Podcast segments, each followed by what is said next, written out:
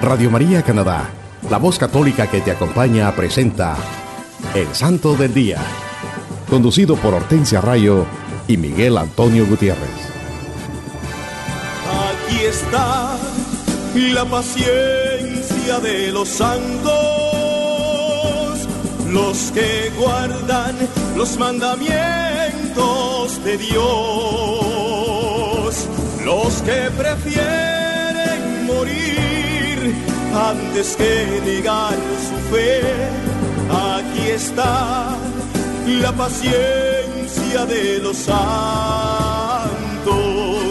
Aquí está la paciencia de los santos, los que guardan los mandamientos de Dios, los que prefieren morir antes que negar su fe. Aquí está la paciencia de los santos.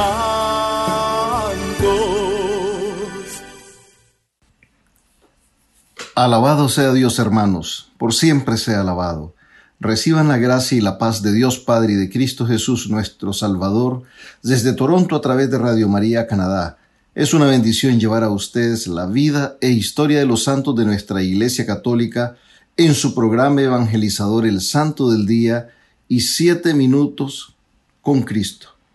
Querido hermano que nos escuchas en cualquier parte del mundo, también puedes ir a la internet o al sitio de Google y escribir radiomaria.ca diagonal sdd y esto te llevará directamente al website o página en la internet del Santo del Día, donde podrás tener acceso a todos los episodios anteriores.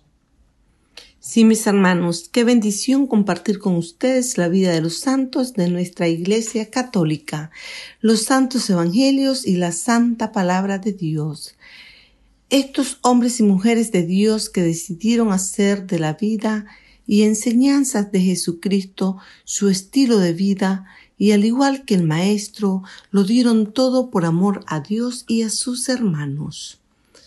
Los santos son esos hombres y mujeres de toda raza, edad y condición que tuvieron como único propósito de sus vidas el convertirse en fieles imitadores de nuestro Señor Jesucristo, proclamando el Evangelio y haciendo el bien donde quiera que iban y se dedicaron a promover el amor, la paz y la justicia en su diario vivir, y al igual que lo hizo el Maestro. Ellos fueron también capaces de vencer el egoísmo, la envidia, los rencores, y acataron fielmente las enseñanzas de nuestro Señor Jesucristo. Ellos le dieron toda la gloria a Dios con sus palabras, pensamientos y acciones al poner en práctica las enseñanzas de nuestro Señor Jesucristo. Hermanos, escuchemos lo que nos dice el Catecismo de la Iglesia Católica en el numeral 1989.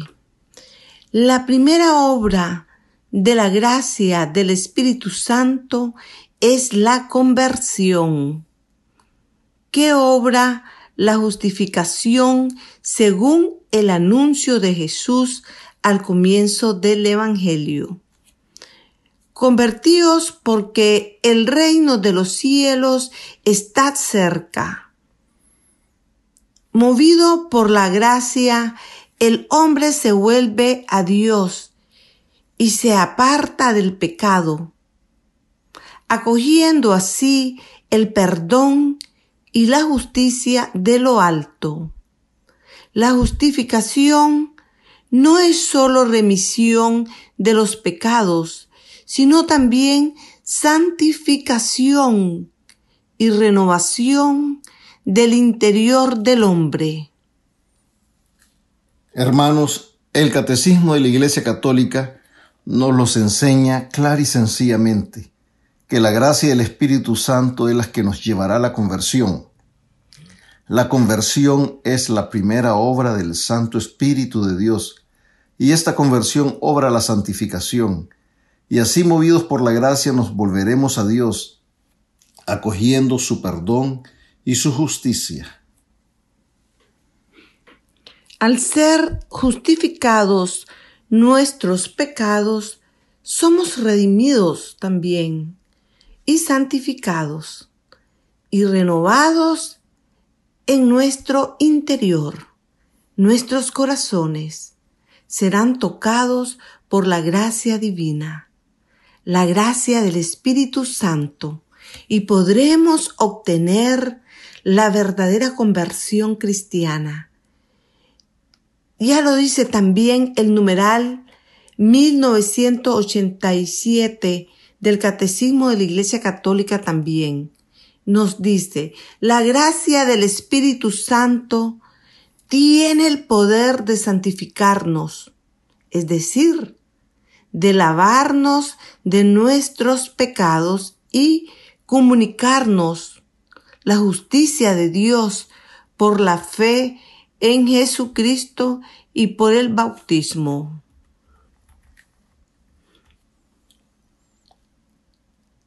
Recuerden, hermanos, también que tendremos nuestra habitual sesión de los siete minutos con Cristo, para que nos, pongamos en actitud de oración, pidiendo al Espíritu Santo que nos ilumine y fortalezca, y reflexionemos en este mensaje. Y así la luz de Cristo y su palabra llenarán nuestros corazones de su amor, paz y sed de la justicia de Dios. Como se lo mencionamos al comienzo, les tenemos un programa lleno de bendiciones que nos ayudará a enriquecer y fortalecer nuestra fe católica. Hoy les hablaremos de los amigos de Jesucristo, esos hombres y mujeres santos que decidieron hacer de la vida y enseñanzas del Maestro ese estilo de vida y que nuestra Iglesia Católica celebra esta semana. Y tenemos el 3 de agosto, estamos celebrando a Santa Lidia. Su nombre significa nativa de Lida, una región de Asia Menor. Ella fue la primera convertida al cristianismo en toda Europa. Antes de su conversión, era seguidora de la religión judía. Qué interesante que Santa Lidia es la primera convertida en la historia del cristianismo en Europa. Después que tantos se convirtieron, pero claro, siempre hay una, hay una persona primera y fue Santa Lidia. Sí, desde el segundo viaje apostólico de San Pablo, en compañía de Silas, Timoteo y Lucas, en los años entre el 50 y 53, fueron a Macedonia de Filipos. Encuentran a un grupo de mujeres que estaban orando. Ellas eran dirigidas por una cierta Lidia, negociante y fabricante de telas de púrpura ella quedó conmovida cuando escuchó predicar a San Pablo. Cuando San Pablo les habló de Cristo, ella quedó muy conmovida y entonces quiere recibir el bautismo. Así lo relatan los Hechos de los Apóstoles en el capítulo 16. Eso está en, el versículo del 13 al 15. Santa Lidia gozaba de comodidades y de mucha autoridad en medio de su familia. Ella llevó a sus familiares a pedir bautismo y aceptar a los misioneros en casa como huéspedes queridos. La casa de Santa Lidia se convierte en la primera comunidad eclesial de Europa, en la que los apóstoles encuentran y exhortan a los hermanos. Pablo y su compañero Silas, durante su permanencia en Filipos, fueron apresados, pero después liberados porque eran ciudadanos romanos. Pero antes de dejar la ciudad van a despedirse de Lidia y de los creyentes reunidos en su casa. Ella es modelo de hospitalidad y la primera discípula del apóstol Pablo en Europa. Y es la figura representativa de todas las mujeres que después de ella mantendrán encendida la antorcha de la fe. Una gran santa, Santa Lidia, la primera persona que se convirtió al cristianismo en la historia de Europa. El 4 de agosto se celebra a San Juan María Vianney, patrono de los párrocos y de todos los sacerdotes católicos y es invocado como intercesor contra toda insidia diabólica. Él es conocido universalmente como el cura de Ars. También se le conoce como el santo de Ars él se ordenó como sacerdote en 1815. Tres años más tarde fue nombrado cura párroco de Ars, una remota aldea francesa, donde su reputación como confesor y director del Almas lo hicieron conocido en toda la cristiandad. La vida del santo cura de Ars fue de extrema mortificación. Fue muy conocido por sus predicaciones y el gran amor y misericordia que demostró a los penitentes. Escuchaba confesiones de personas de todas partes del mundo, a veces hasta más de 16 horas diarias. Escuchaba confesiones. Su vida estaba llena de obras de caridad y amor. Se dice que hasta los pecadores más empedernidos se convertían con una sola de sus palabras acostumbrado a las autoridades más severas, a las grandes multitudes de penitentes y acosado por el diablo. Este gran místico demostró una paciencia imperturbable. Era un trabajador milagroso, muy admirado por las multitudes, pero siempre conservó una sencillez de niño, y hasta el día de hoy sigue siendo la imagen del sacerdote cerca del corazón de Cristo. Un gran santo, San Juan María de Vianney, el cura de Ars, murió el 4 de agosto de 1859. Hay una anécdota muy interesante en la vida de él. Por muchos años, muchas autoridades eclesiásticas de su tiempo eh, especialmente en la zona donde él vivía, no le quisieron permitir a él el ser ordenado sacerdote porque él lo consideraban un poco lento al aprendizaje, especialmente el latín. Él tenía problemas en aprender el latín, pero demostraba desde entonces una gran humildad, una gran disposición, un gran amor a Dios. Y, y entonces se le permitió el ser ordenado sacerdote al final con ciertas restricciones pero después se le concedió ser el cura de Ars, una población donde estaba llena de pecado esa población, de vicios. Eh, habían grandes problemas en, en esa población, pero desde que llegó él, la gente se convirtió y se convirtieron en un ejemplo de una, de una, digamos, un ejemplo de, de gente que se ha convertido al cristianismo y han seguido esas enseñanzas de Cristo, pero todo esto gracias a la perseverancia, las oraciones y todo el sacrificio del santo cura de Ars. Por eso lo recordamos todos los 4 de agosto a San Juan María Vianney, patrono de todos los párrocos. El 5 de agosto celebramos la dedicación de la Basílica de Santa María la Mayor.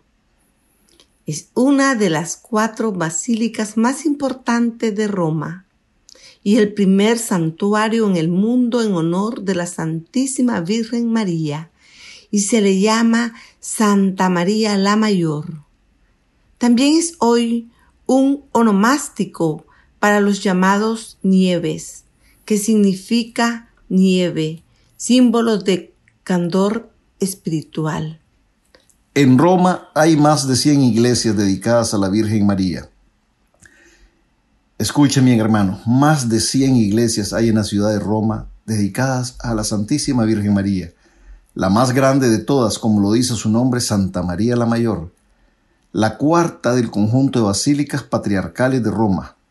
Fue, fue llamada inicialmente Liberiana, porque el Papa Liberio en el siglo IV la transforma en basílica cristiana, que era antes un antiguo templo pagano, pero el, Papa Liberio la transformó en una basílica cristiana. Se cuenta que la Virgen Aparecida en la noche del 5 de agosto del año 352 y a un patricio romano lo exhortó a construir una iglesia en donde a la mañana siguiente se encontrara la nieve.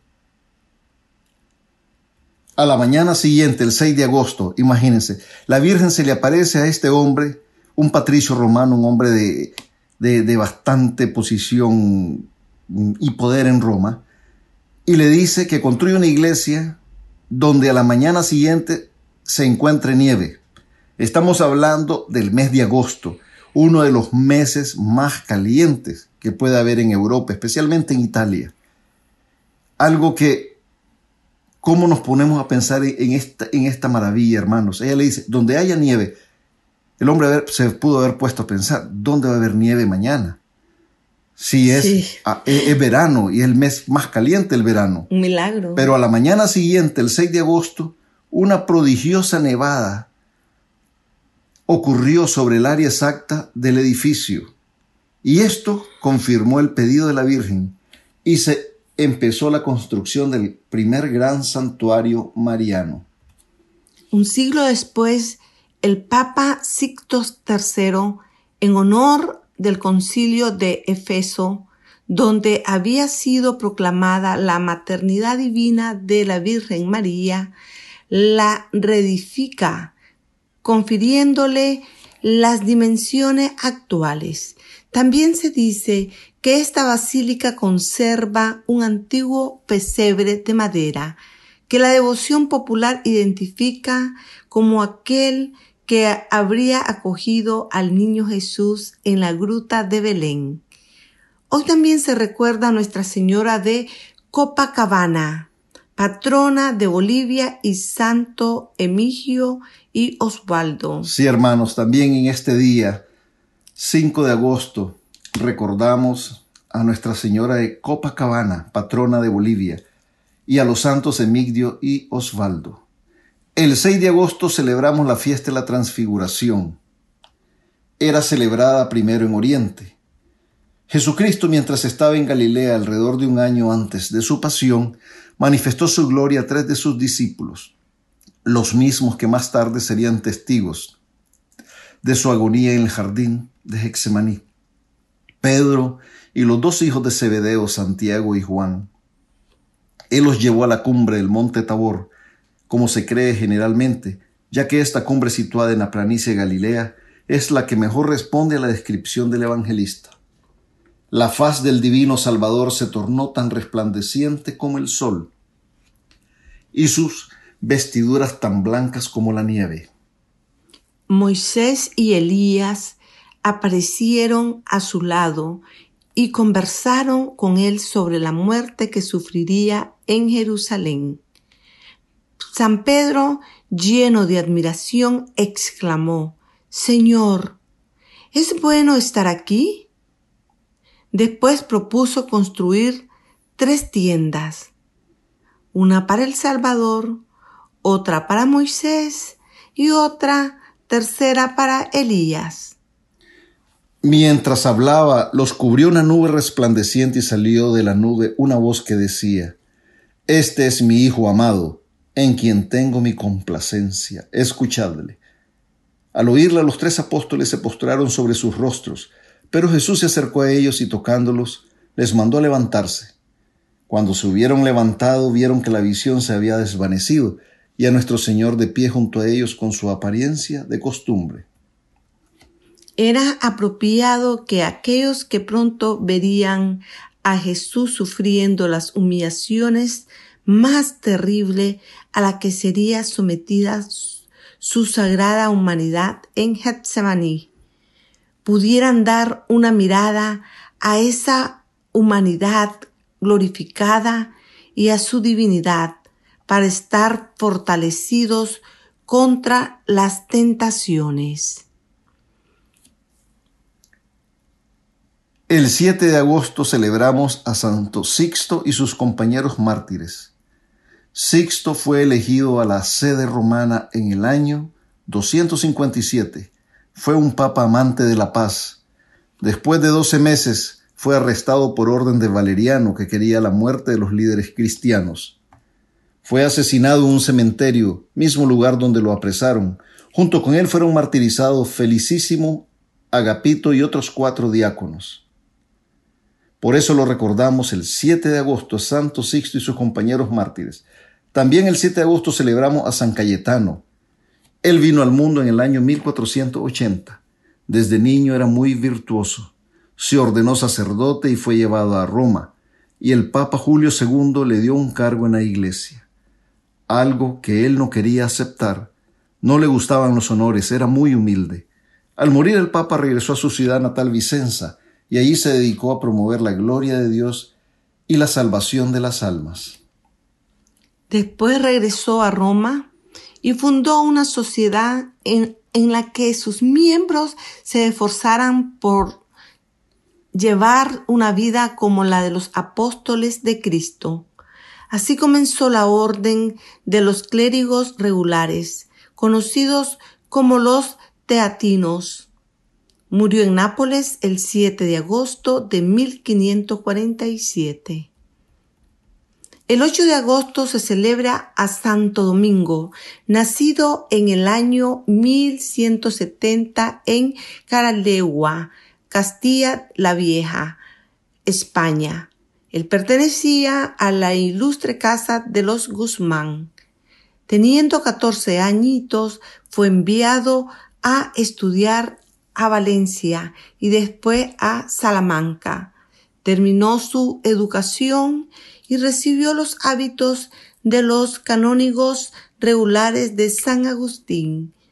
Se dedicó con ardor a la labor de su propia santificación, trabajó celosamente por la salvación de sus hermanos, predicándoles la palabra de Dios. Él viajó a Francia con su obispo en una misión encomendada por, por el Papa, donde pudo ver de cerca las nefastas consecuencias de la herejía albigense, llamada así por la ciudad de Albi en Francia. Estos herejes tenían como principio que había dos dioses creadores, uno bueno y otro malo. Rechazaban los sacramentos y los ritos de la iglesia, recomendaban el suicidio y rechazaban el matrimonio se dedicaron a predicar contra la iglesia, los albigenses, y a atacarla también violentamente. Después fue a Roma y obtuvo permiso del Papa para predicar el Evangelio entre los herejes. Santo Domingo unió la humildad a la pobreza y puso en guardia a sus discípulos frente al contagio de la soberbia espiritual y tener mucho cuidado en caer en la tentación de despreciar a los demás.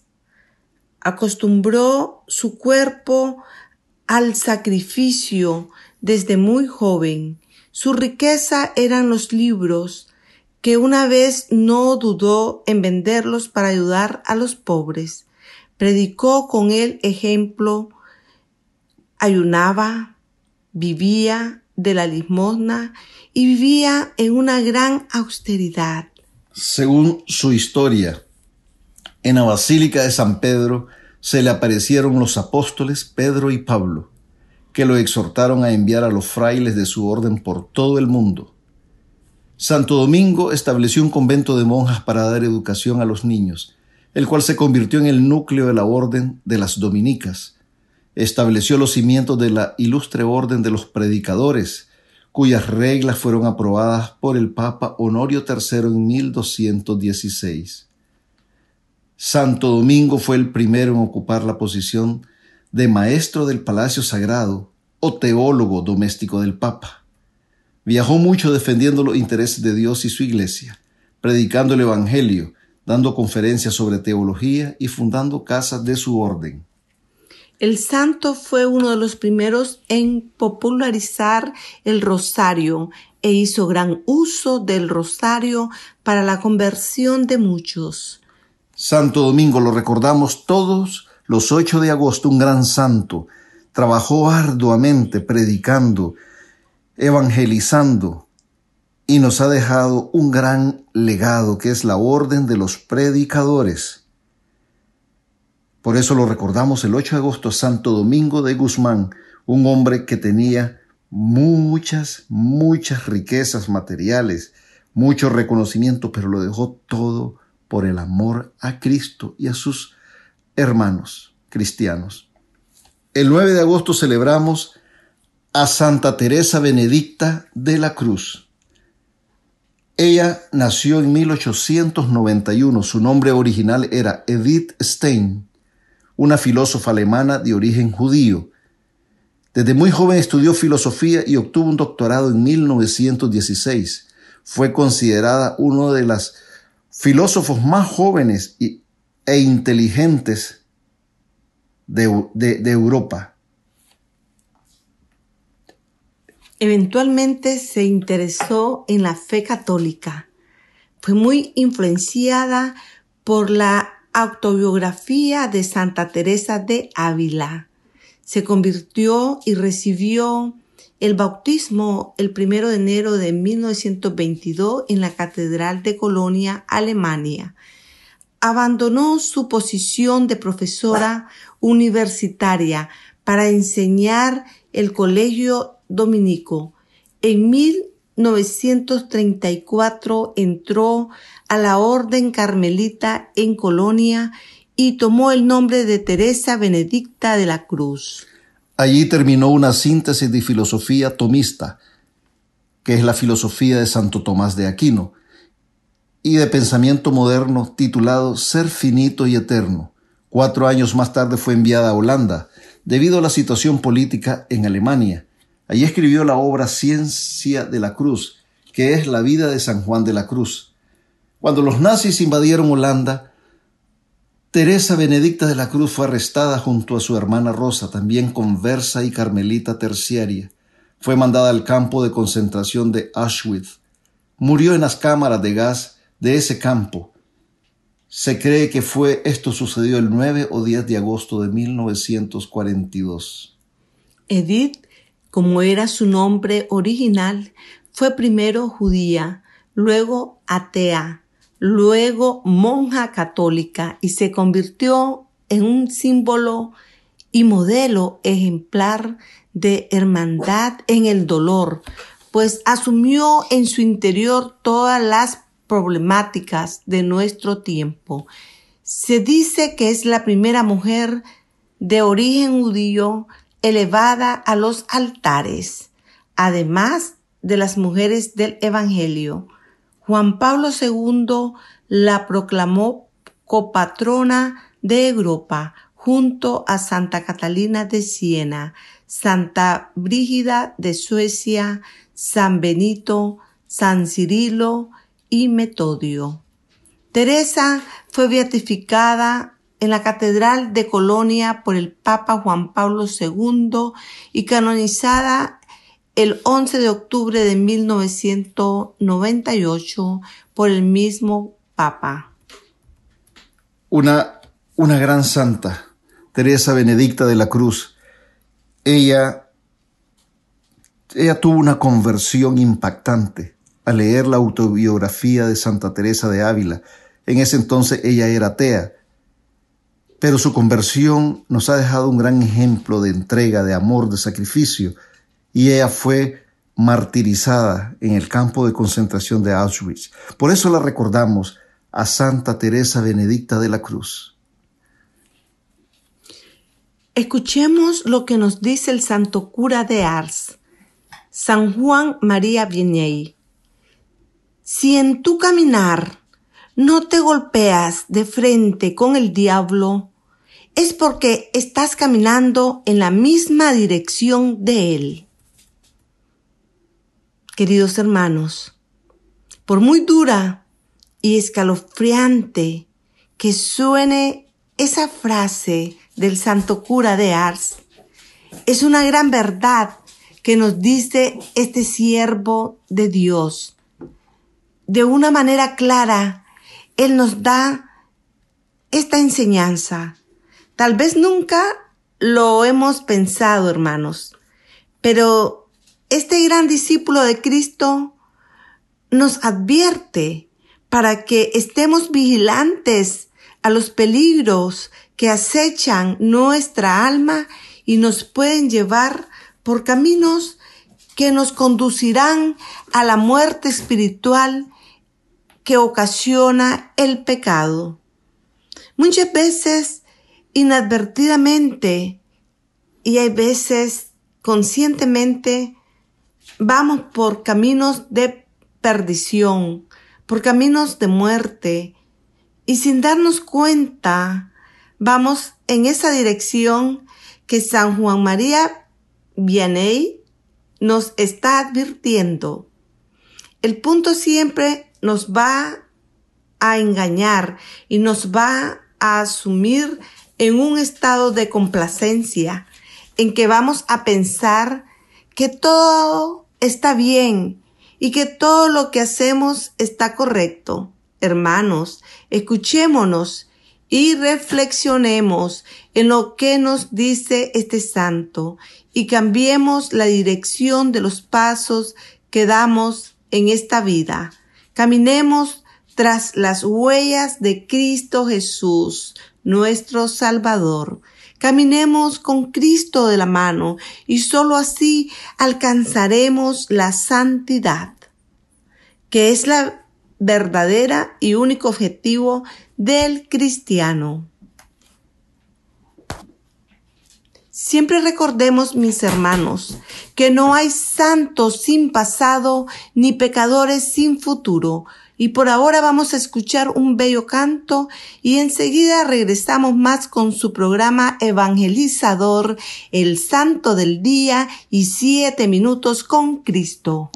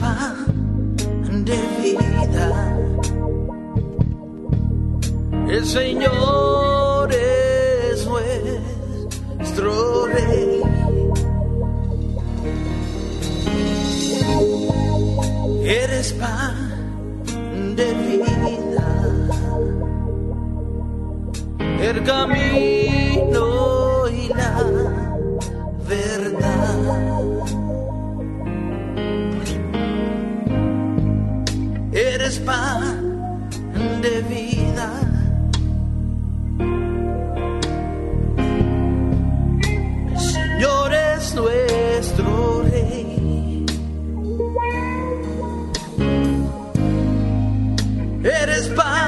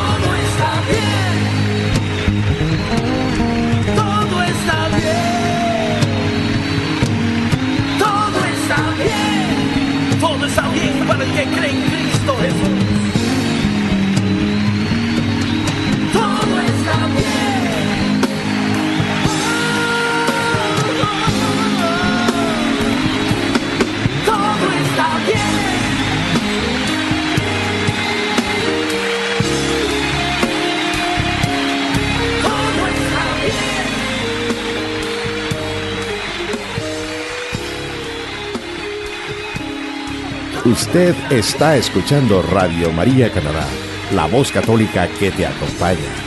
Continuamos con el programa El Santo del Día y Siete Minutos con Cristo, presentado por Hortensia Rayo y Miguel Antonio Gutiérrez.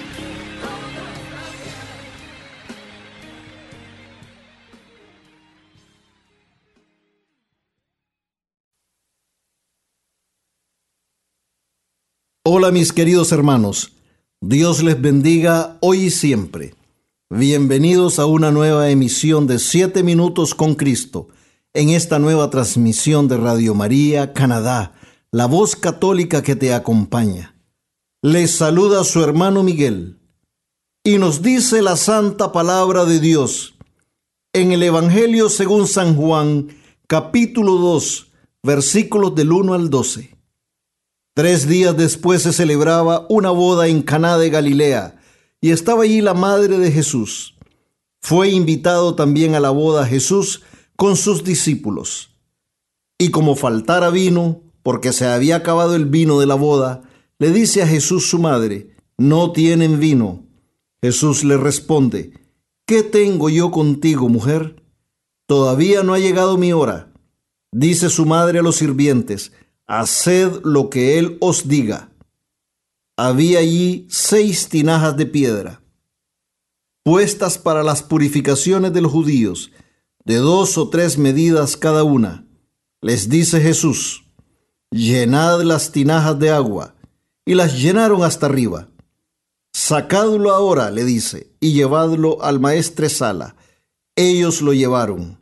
Cuando el maestre Sala probó el agua convertida en vino, como ignoraba de dónde era, los sirvientes, los que habían sacado el agua, sí que lo sabían. Llama el maestre Sala al novio y le dice, todos sirven primero el vino bueno y cuando ya están bebidos el inferior, pero tú has guardado el vino bueno hasta ahora. Así en Caná de Galilea dio Jesús comienzo a sus señales y manifestó su gloria y creyeron en él sus discípulos. Después bajó a Cafarnaum con su madre y sus hermanos y sus discípulos, pero no se quedaron allí muchos días. Palabra de Dios. Te alabamos, Señor. Queridos hermanos, bendito, alabado y glorificado sea nuestro Señor Jesucristo, Hijo del Padre, porque Él no cesa en su empeño de darnos amor todos los días de nuestras vidas, a cada momento, a cada instante. Él siempre está ahí esperando que nosotros demos ese paso valiente y firme hacia donde Él está, amorosamente, pacientemente, esperando por nosotros. En esta santa palabra que nos regala el Evangelio de San Juan en este día, nos podemos dar cuenta que nuestra Madre Santísima, la Virgen María y nuestro Señor Jesucristo siempre están atentos a nuestras necesidades. El milagro de Caná es el primer milagro que obra nuestro Señor Jesucristo. Ahí en Caná de Galilea, el maestro escucha la petición de su madre y manifiesta su gloria. Y los discípulos, dice el Santo Evangelio, creyeron en él. Se celebraba una boda, un matrimonio.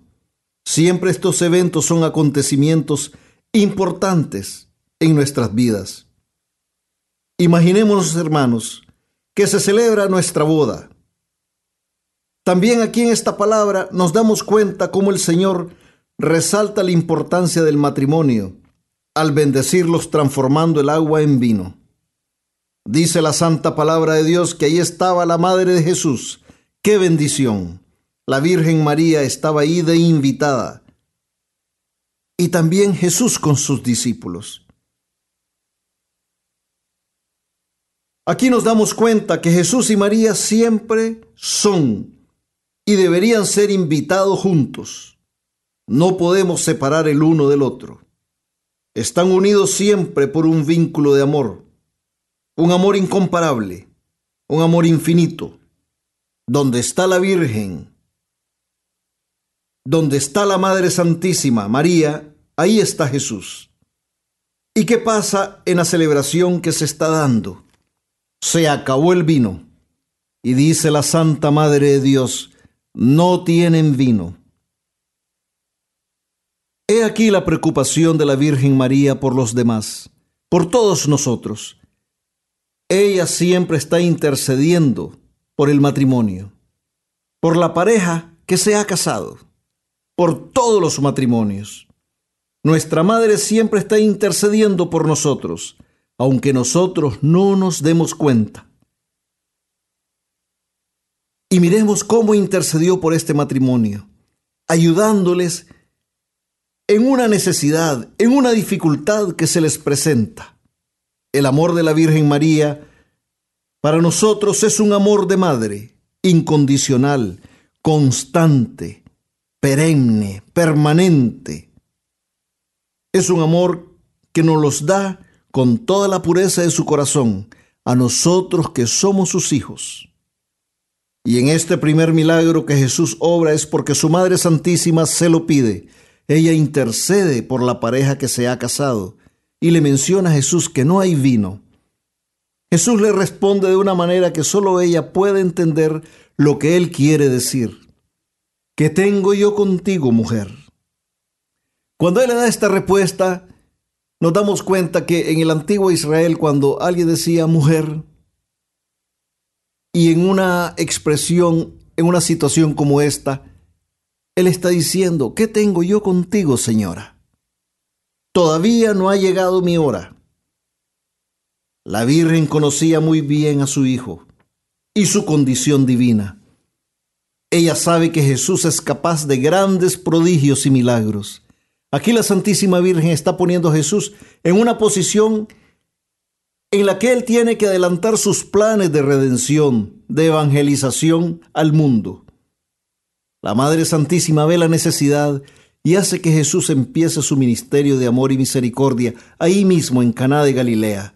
Lo hace que obre el primer milagro, manifestando su gloria y para que los discípulos crean en el Hijo de Dios. Ella humildemente se queda callada. Entonces es Jesús el que toma la iniciativa en ese momento y realiza su primer milagro.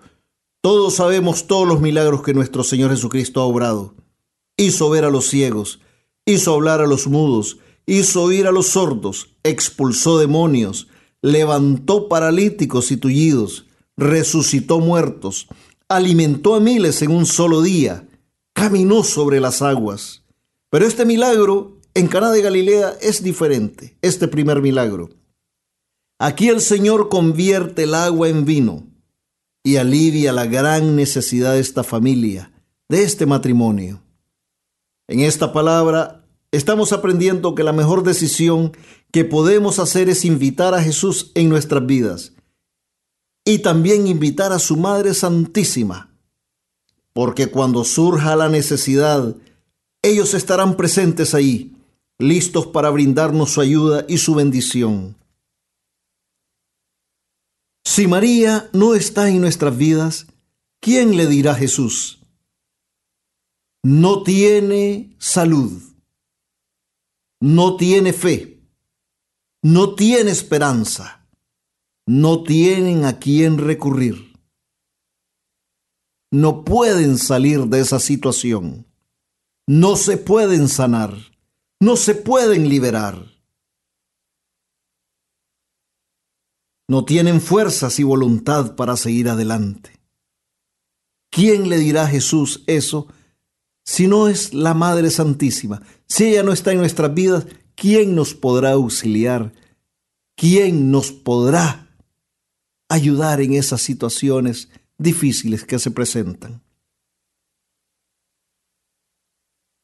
Si Jesús no está en nuestra vida, hermanos, ¿quién va a llenar nuestras vidas con esa agua viva que solo Él puede ofrecer y que transformada en vino es símbolo de la alegría y el banquete al que Jesús nos invita? Si Jesús no está en nuestras vidas, ¿quién nos dará la fortaleza ante las pruebas que se presentan? ¿Quién nos ayudará a cargar nuestras cruces y hacerlas más livianas? Jesús es el vino nuevo, sello de la nueva alianza que Él hace con su iglesia, con nosotros. Cristo es el vino para nuestra salvación. En Él nos fortalecemos, su Santo Espíritu nos fortalece. En Caná se nos revela que Jesús es el novio y nosotros su iglesia. Somos la esposa de Cristo. Así, aquí, aquí se consuma esta alianza de amor. La Santísima Virgen María es la portadora del mensaje que se nos da a todos como iglesia, la misión que tenemos, y es haced lo que Él os diga. Eso es lo que la Virgen Santísima nos da también como enseñanza. Haced lo que Él os diga. Nuestro Señor Jesucristo es el Verbo encarnado. Él es la buena nueva. Ahí en la santa palabra está clara y sencillamente todo lo que nosotros tenemos que hacer. ¿Y qué nos dice Jesús? La respuesta está en el Santo Evangelio según San Mateo capítulo 22, versículos del 36 al 40. Amarás al Señor tu Dios con todo tu corazón, con toda tu alma, con toda tu mente. Este es el mayor y primer mandamiento. El segundo es semejante a este. Amarás a tu prójimo como a ti mismo. De estos mandamientos penden la ley y los profetas. Palabra de Dios. Te alabamos, Señor. Es este el mensaje que nos da la Virgen María. Escuchen su palabra, miren su ejemplo, sigan sus pasos, imítenlo, hagan lo que Él les diga Seamos esos sirvientes, obedientes, como los que llenaron las tinajas de piedra en Caná. Ayudemos a nuestro Señor Jesucristo en su misión, así como lo hicieron esos sirvientes. Porque Él quiere que nosotros le ayudemos, que nos involucremos en su obra, en la construcción de su reino. Por eso Él, Él pudo haberlo hecho solo cuando vino al mundo, pero Él escogió a doce discípulos, porque Él quería él quería que todos participáramos en la construcción del reino. Él quiere que todos participemos en la construcción del reino. Si hacemos lo que la Virgen Santísima aconseja, nuestras vidas se llenarán de bendiciones y podremos tomar ese vino nuevo que Cristo nos ofrece a todos los miembros de su iglesia, a todos los que queremos seguir sus pasos. Pero Él no quiere que solo seamos sus seguidores. Jesús quiere que seamos discípulos también, verdaderos discípulos que seamos misioneros, evangelizadores, que seamos sus colaboradores en la salvación de nuestros hermanos y en la salvación nuestra también. Jesucristo quiere que le ayudemos en esta obra de salvación. En el libro de Éxodo capítulo 19, ya el pueblo de Israel había hecho esta declaración de fe. Haremos todo cuanto ha dicho Yahvé. Y es la declaración de fe que esta santa palabra quiere que reafirmemos este día. Hermano y hermana, yo te invito ahí donde te encuentras. Y te pregunto, ¿estás dispuesto? ¿Estás dispuesta? Y me la pregunto yo también. ¿Estamos dispuestos a hacer lo que Jesús nos dice? Hacer lo que nuestro Señor Jesucristo nos dice es lo que traerá bendiciones y gozo a nuestras vidas. Esto es lo que hará que nuestras vidas se transformen por el poder de Jesucristo. Y entonces podremos realmente encontrar la verdadera felicidad y gozo en nuestros corazones. Hermanos, nosotros al igual que esas tinajas de piedra, dejemos que Jesús nos llene con su gracia, que ese milagro que anhelamos se realice en nosotros, al igual que el agua se convirtió en vino por su gran amor y su gran poder, que también nosotros podamos experimentar esa transformación en nuestras vidas al igual que esas tinajas de piedra que estaban vacías. Permitamos que el Espíritu Santo llene nuestras vidas con su amor, con la luz de Cristo, con su gracia, y podamos ver sus promesas. El vino viejo no debe tener cabida en nuestras vidas. El vino nuevo es el que debemos anhelar en nuestros corazones. El vino que represente el amor, la paz y el gozo que solo Cristo puede traer a nuestras vidas. Dejemos que Jesús manifieste su gloria en nuestra existencia, en nuestra familia, en nuestro hogar, en nuestro matrimonio, en nuestros trabajos y en la relación con nuestros hermanos, la misma gloria que manifestó en Caná de Galilea. Seamos valientes, hermanos, y hagamos lo que nuestro Señor Jesucristo nos dice, y así podremos ver la gloria de Dios en nuestras vidas. Así su poder se manifestará en nosotros por siempre roguemos a nuestra Madre Santísima, la Santísima Virgen María, que interceda ante nuestro Señor Jesucristo por todos nosotros y nos cubra con su santo manto todos los días de nuestra vida, para que podamos glorificar a Dios siguiendo el ejemplo de nuestro Señor Jesucristo, siempre guiados y fortalecidos por el Espíritu Santo. Y nunca, nunca olvidemos que amar a nuestros hermanos tal y como son y sin condiciones es ser amigos de Jesucristo. Gracias por acompañarnos y recuerden seguir en sintonía de todos los programas de nuestra emisora Radio María Canadá. Hasta la próxima, que Dios me los bendiga.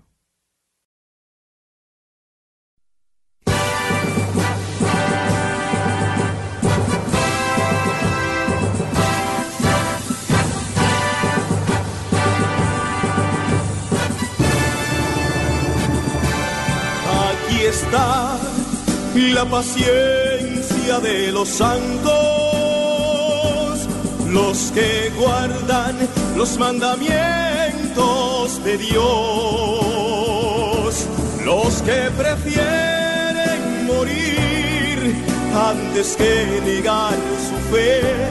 Aquí está la paciencia de los santos Usted escuchó El Santo del Día y Siete Minutos con Cristo, conducido por Hortensia Rayo y Miguel Antonio Gutiérrez, en Radio María Canadá, la voz católica que te acompaña. Los que prefieren morir antes que negar su fe, aquí está la paciencia de los santos.